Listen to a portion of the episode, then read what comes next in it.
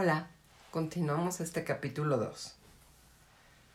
Todo parecía optimismo y seguridad en el gobierno de Miguel Alemán, pero las condiciones distaban de ser favorables, especialmente en cuestiones económicas. Si bien la guerra mundial había favorecido las exportaciones, una vez que ésta concluyó, todo se fue modificando. Muchos de los mercados externos se perdieron.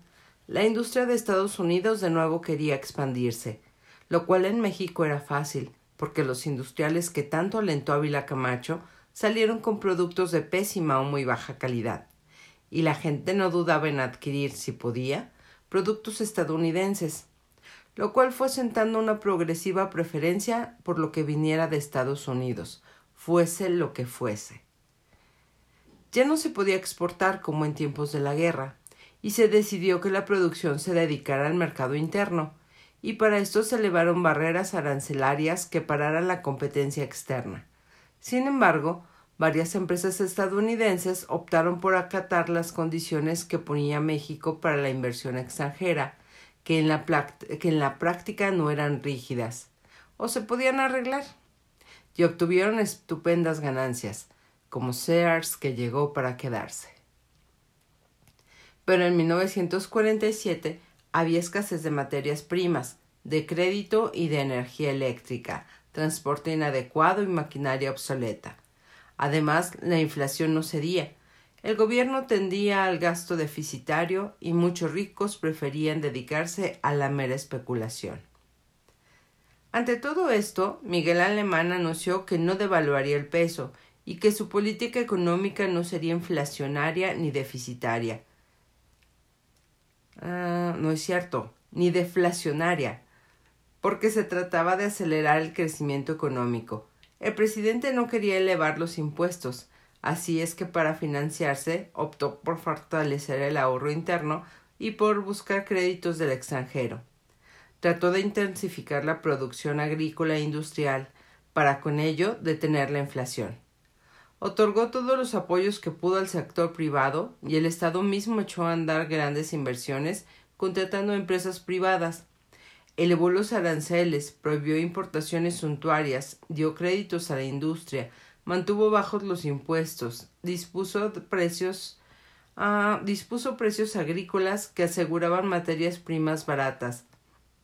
Aplicó un severísimo control obrero y logró que las huelgas disminuyeran sustancialmente. Sin embargo, los empresarios se quejaban de excesiva protección al obrero, exigían la derogación de los contratos colectivos de trabajo y las revisiones periódicas de salario. No querían escalafones. Hay que propiciar el mérito, el mérito y no la antigüedad. Y trataron de rehuir toda contribución al seguro social. Protestaban por los controles de precios, que eran simbólicos, pues escasamente se aplicaban y en fin, procuraron aumentar las presiones para que el gobierno hiciera la mayor cantidad posible de concesiones. El gobierno de Alemán trató de obtener dinero como pudo, pues en el programa de grandes obras el gasto público aumentaba vertiginosamente. Empezaron a llegar los primeros créditos, lo cual fue un alivio. El presidente Truman de Estados Unidos visitó la capital esta era la primera vez que un mandatario estadounidense llegaba a la Ciudad de México. Alemán y Truman resaltaron la interdependencia de los dos países y la buena voluntad. Al mes siguiente, Alemán visitó Washington y fue recibido con grandes muestras de fusión. El primer resultado concreto de ambas visitas fue que se abrieron más líneas de crédito para nuestro país y hubo un acuerdo para la estabilización del peso pero Alemán regresó con la impresión de que poco se había logrado con los estadounidenses. Esto era especialmente cierto con respecto a la situación de nuestra moneda. A mediados de 1947, la pérdida de dólares era alarmante. Mucho se iba por en, el terreno de las importaciones y poco llegaba a través de las exportaciones. Ni siquiera podían vender ganado a causa de la terrible epidemia de fiebre aftosa, que abrumó al país durante esa época. El Fondo Monetario Norteamericano, eh, no es cierto, el Fondo Mexicano Norteamericano de Estabilización había otorgado créditos por 10 millones de dólares, pero las reservas de divisas perdieron más de 100 millones. La fuga de capitales era ya una realidad incuestionable. Además, las empresas los y los ricos sabían que la devaluación era inminente y la convocaron dolarizándose. José Emilio Pacheco reporta que los alemanistas amasaron fortunas cambiando oportunamente en dólares sus pesos. Alemán aseguraba que no quería devaluar ni imponer un control de cambios, así que empezó a buscar desesperadamente nuevos créditos en el extranjero. Recibió otros 10 millones de dólares, pero la crisis continuó a lo largo de 1947 y el principio de 1948. Las reservas de dólares y de oro bajaron espectacularmente. Todo aquel que disponía de cinco mil pesos y estaba enterado de estas cosas quería tener sus mil dólares. El 5 de junio ya no fue posible detener la devaluación, a pesar de los nuevos créditos del Fondo Monetario Internacional, del de estabilización y del Exim Bank, la paridad se fijó en 6.88 por dólar, pero aún esto era inestable, así que el gobierno puso a flotar el peso. El secretario de Hacienda, Ramón Beteta, dio la cara por su presidente y culpó a la situación internacional de la devaluación. La administración alemanista, pues, no había cometido ningún error. El 21 de... no es cierto, acá abajo, mucha gente opinaba lo contrario. El PAN y el Club de Banqueros responsabilizaban al gobierno por no haber devaluado a tiempo y por gastar en exceso.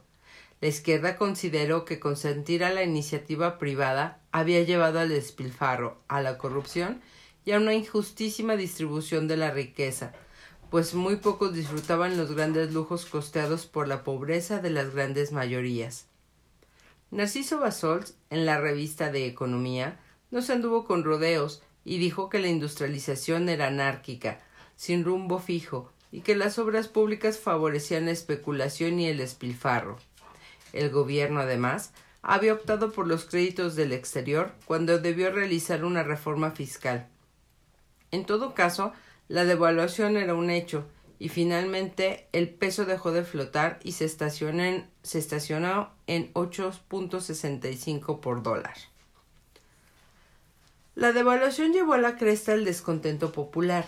Desde 1942 el malestar no había cesado pero en 1947-1948 era ya muy intenso, y varios líderes temían que las bases los desbordaran. Este tema, además, en cierta forma, alimentó las ideas de Daniel Cosío Villegas, eh, que, más bien, ah, ah, ah, en cierta forma, alimentó las ideas que Daniel Cosío Villegas externó en su ensayo La crisis de México, que publicó Cuadernos Americanos en 1947. En este trabajo extraordinario, el historiador plantó que la Revolución mexicana se había propuesto democratizar al país y favorecer a la inmensa mayoría de los pobres. También había permitido que México se enfrentara a sí mismo para reconocerse y desarrollarse. Pero las intenciones habían estado muy por encima de quienes tenían que volverlas realidad. Las metas eran razonables, explicaba Cosío. Por tanto, la pequeñez de los grandes líderes resultaba alarmante. No se logró la democratización ni remotamente. Ya lo más a lo que se había llegado era que los presidentes no se perpetuaran en el poder y rebasaran la condición de caudillos o caciques. La separación de poderes era una falacia, y la prensa se había vuelto simple comercio. La reforma agraria carecía de visión, de iniciativa, faltó la técnica y la constancia. Los obreros se habían vuelto un mero apéndice del gobierno que los había envilecido, pero lo peor era la corrupción, la prevaricación, el robo, el peculado, que crearon una nueva burguesía, la cual llevó al país a la desigualdad económica. Lo más alarmante de los planteamientos de Cosío Villegas, como hace ver Enrique Krause, era la conclusión de que se estaba a punto de perder la identidad nacional. México se hallaba en una crisis gravísima y la necesidad del cambio era impostergable. De no llevarlo a cabo, el país acabaría por confiar sus problemas mayores a la inspiración, la imitación y la sumisión a Estados Unidos. No solo por ser vecino, rico y poderoso, sino por el éxito que había tenido y que nosotros no habíamos sabido alcanzar. En ese país llamaríamos en demanda de dinero, de adiestramiento técnico, de caminos para la agricultura y el arte, de consejo político, y concluiríamos por adoptar íntegra su tabla de valores, tan ajena a nuestra historia, a nuestra conveniencia y a nuestro gusto. A la influencia norteamericana, ya de por sí avasalladora, se uniría la disimulada convicción de algunos, los francos intereses de otros, la indiferencia o el pesimismo de los demás, para hacer posible el proceso de sacrificio de la nacionalidad. Y lo más grave aún, de la seguridad, del dominio y de, y de la dicha que consigue quien ha labrado su propio destino. En la década de los ochenta se pudo ver cuánta razón tenía Cosío Villegas casi cuarenta años antes. No solo empezó a hacer crisis la antidemocracia del sistema y la terrible desigualdad económica, sino que mucha gente decía, tan quitados de la pena, que le gustaría que México formara parte de Estados Unidos. Había una fuerte campaña por poner en inglés los productos comerciales. Shadow es performance. Es performance. Lo que antes tenía nombre en español ya lo habían cambiado dulcereal de trigo por Sugar Smacks. Era moda entre la clase media alta redactar en inglés las invitaciones a las fiestas o hablar en inglés a la menor provocación, especialmente ante sirvientes o empleados. Infinidad de juguetes ostentaban la bandera de Estados Unidos. Muchísimos comercios tenían denominaciones en inglés, por lo general con pésima ortografía y por supuesto la economía mexicana era severamente condicionada por el Fondo Monetario Internacional, el gobierno o los bancos de Estados Unidos. Entonces resultó claro que las oportunas, gravísimas advertencias de Cosío habían sido la voz que clama en el desierto. Por fortuna, la lucidez y la integridad de gente como él impidió que la identidad nacional sucumbiera del todo. Por el contrario, en parte ésta se fortaleció a través de la cultura y la elevación del nivel de conciencia colectiva, y de hecho se había iniciado una lucha, al parecer definitiva, de una parte de México contra la otra, y no solo era una disputa por la nación, sino que se trataba de, una de un profundísimo cambio de piel. La devaluación además precipitó otros problemas con los trabajadores. En 1948 los ferrocarrileros eligieron a Jesús Díaz de León, mejor conocido como el Charro, por su afición a las suertes de la, de la charrería. Pero el verdadero poder lo conservaba Luis González Zeta, quien en septiembre ignoró al sindicato y llevó las conclusiones de la comisión especial a la recién formada Confederación Única de Trabajadores. Esto era lo que el presidente alemán requería para implantar una de de sus innovaciones, el charrismo, o sea, la manipulación de los obreros a través de los sindicatos blancos y el envío a la cárcel de los líderes rebeldes. Díaz de León no se anduvo con historias y acusó a Gómez Zeta y a Pedro Sánchez Castonera de un desfalco de más de doscientos mil pesos. Por supuesto, Díaz de León debió haber llevado a la acusación al comité de vigilancia del sindicato, pero el charro no quiso hacerlo, porque el comité estaba controlado por Gómez Zeta. Entonces recurrió a un pleito penal, lo que significaba la intervención del gobierno. El resultado fue que los seguidores de Gómez Zeta del Comité de Vigilancia desconocieron a Díaz de León como secretario general y en su lugar pusieron a Francisco Quintana. Ajá, a Francisco Quintana. Díaz de León, con la complicidad del gobierno, utilizó las tácticas preferidas de Fidel Velázquez, recurrir a los pistoleros para apoderarse por medio de la violencia del control de todo el sindicato um, ferrocarrilero. El gobierno apoyó enteramente a Díaz de León, lo reconoció oficialmente y acabó enviándolo a, enviando a la cárcel a Gómez Zeta, a Sánchez Castorena y a Valentín Campa. Una vez. Algo me pasa que me atoro demasiado. Vamos a ver.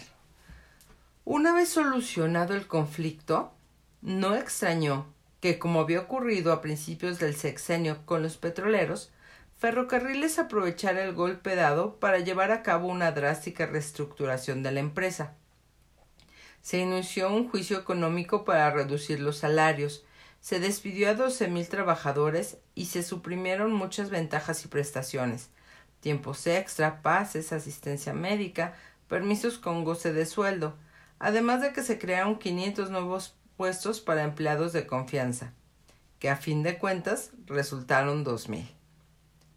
El presidente alemán se había notado otro triunfo por nocaut en sus luchas para someter a los obreros, pues no solo doblegó y domesticó a los ferrocarrileros, sino que logró amedrentar, amedrentar seriamente a los demás sindicatos de industria a que se, que se mostraban rebeldes.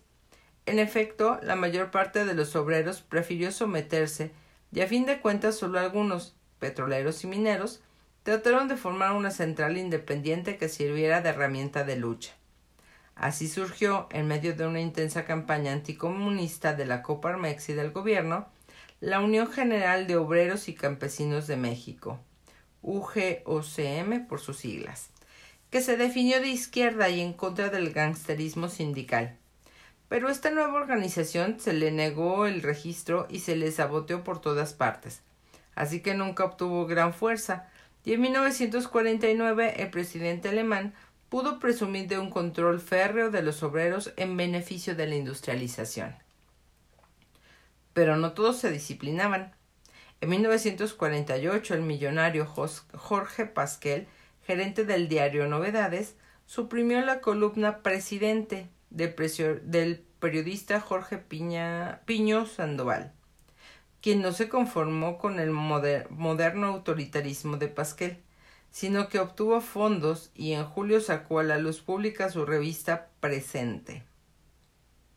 Con la colaboración del periodista Antonio Arias Bernal, de los caricaturistas Abel Quesada, Ernesto García Cabral y Facha, y los colaboradores Renato Leduc, Jorge Pajes Yergo, René Capistrán Garza, Tomás Perrin y Jorge Ferretis.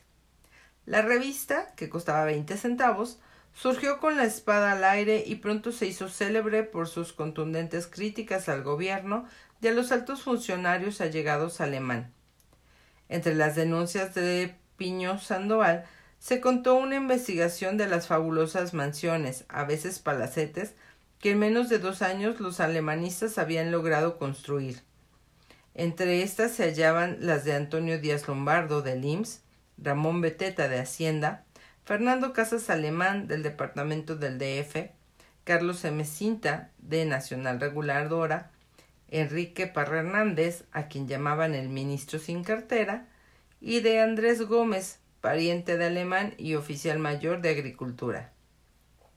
También se denunciaron negocios alucinantes de Antonio Ruiz Galindo, secretario de Economía, quien era dueño de la empresa de muebles DM Nacional, lo cual le permitió llenar las dependencias de gobierno con sus productos, o los negociazos de Díaz Lombardo en el Seguro Social, que iban desde los trafiques en la construcción de clínicas y hospitales, en los contratos con las farmacias subrogadas, en la distribución de puestos y en las compras de esa institución.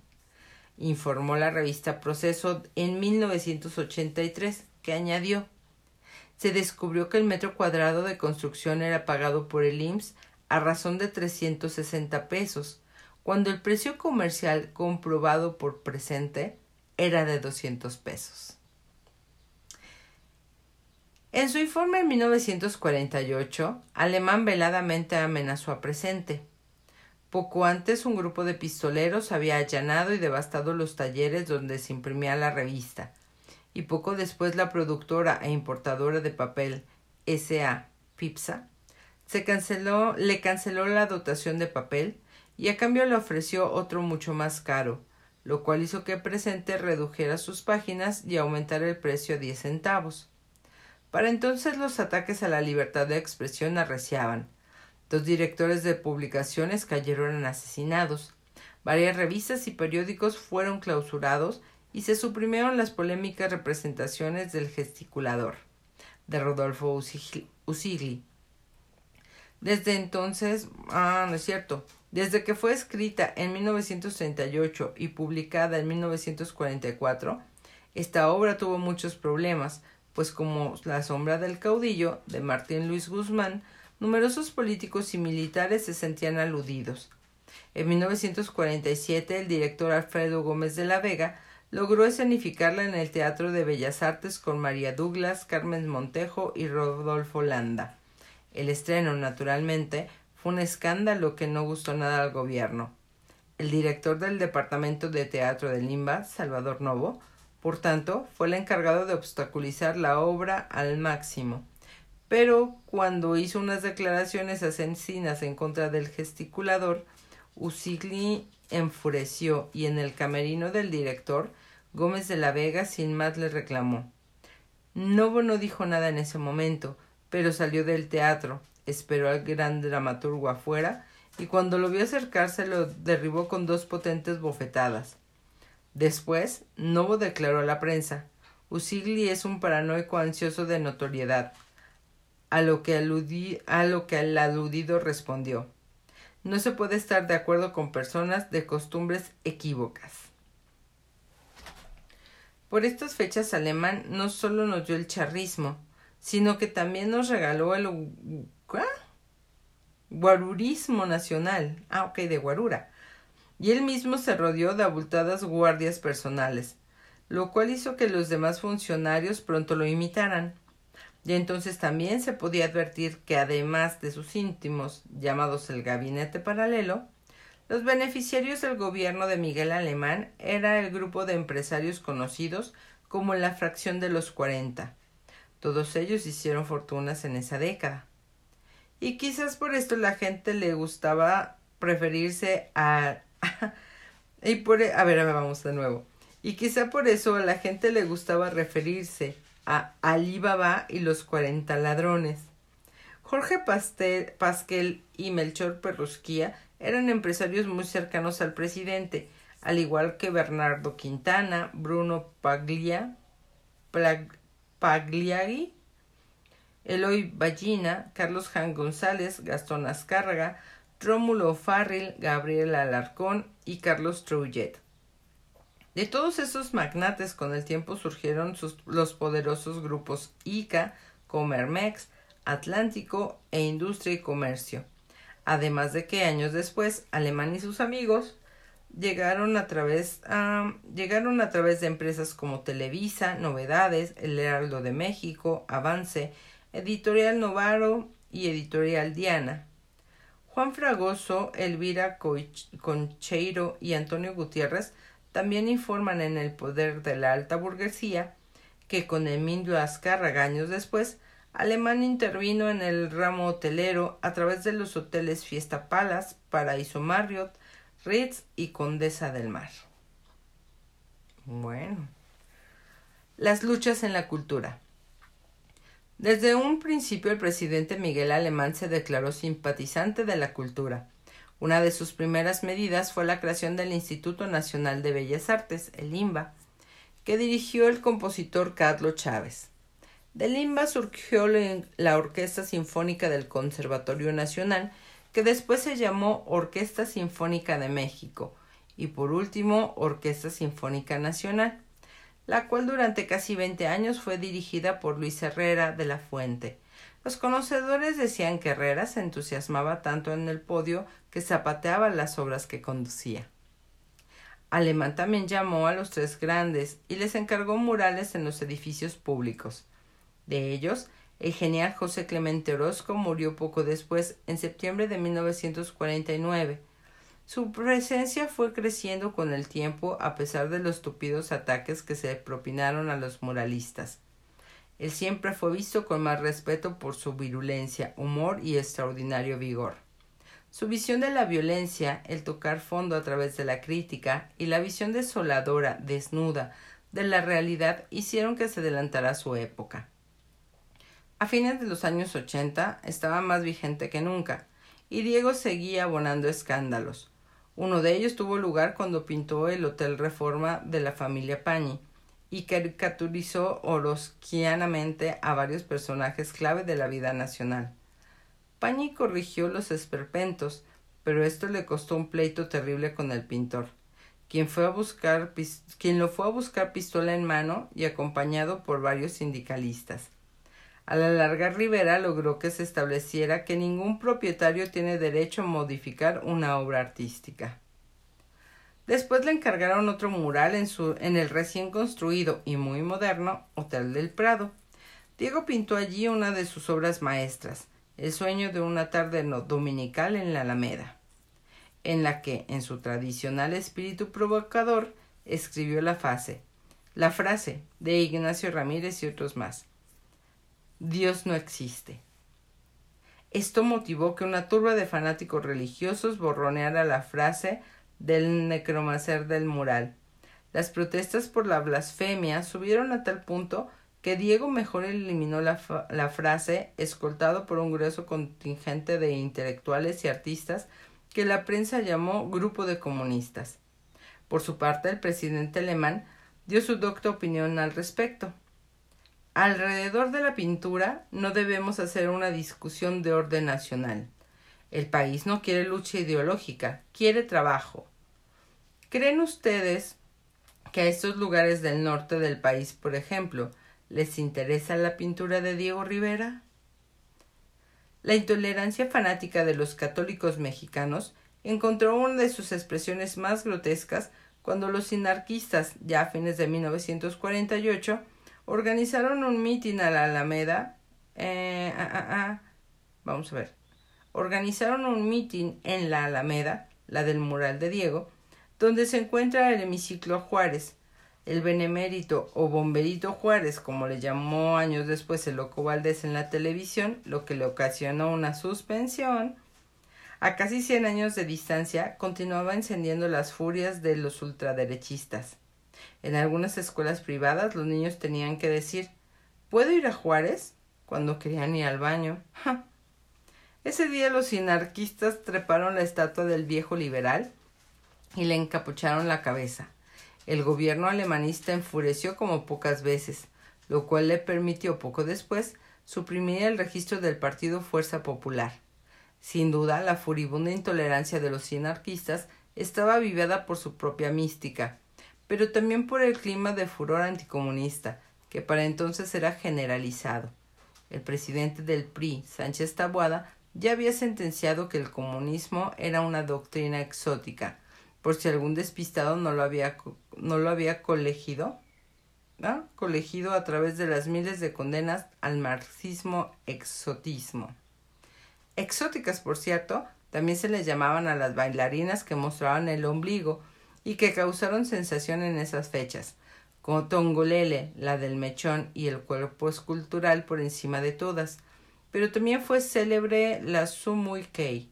Esas exóticas para que no fueran a relacionarlas con las doctrinas homónimas, en el cine solían ser sumamente pudorosas a causa del opresivo clima moral de la época. Muchas de ellas ni siquiera podían ser llamadas ombliguistas, pues no mostraban ni, ni ese nudo de carne. Yo nunca enseñé el ombligo en mis películas, con Tonino en Sevilla. La no menos espectacular rubia que se hizo famosa bailando rumba. Ahora nadie lo cree, pero así eran los censores. Yo tenía fama de mujer escandalosa y ni al ombligo llegué, contó una vez. En el cine nacional no había gente más moral que las rumberas, las cabareteras y gente así. Éramos la moralidad y no enseñábamos las pantaletas por nada. Así que cuando en una película una señora y un señor hacen el amor, pues se que el mundo. Esto ocurrió precisamente en la película La diosa arrodillada, de Tito Davison, guion de José Revueltas y con María Félix. Una secuencia amorosa que a estas alturas podía filmar una monja causó el escándalo y la ofensa moral de críticos y periodistas. Arrancaban ya varios mitos cinematográficos, el de las rumberas y cabareteras, melodramones que debían ser vistos por docenas de pañuelos en los que Ninón Sevilla, Meche Barba, Rosita Fornes, Rosa Carmina y o María Antonieta Pons eran explotadas, vejadas y vilipendiadas por los hombres, la sociedad y el destino. Todas ellas alimentaron las fantasías más sinuosas y los fervientes unanonismos para de los entonces adolescentes. Pero después también cuando estas películas fueron retransmitidas por la televisión. Hasta que llegamos con el capítulo. Bye.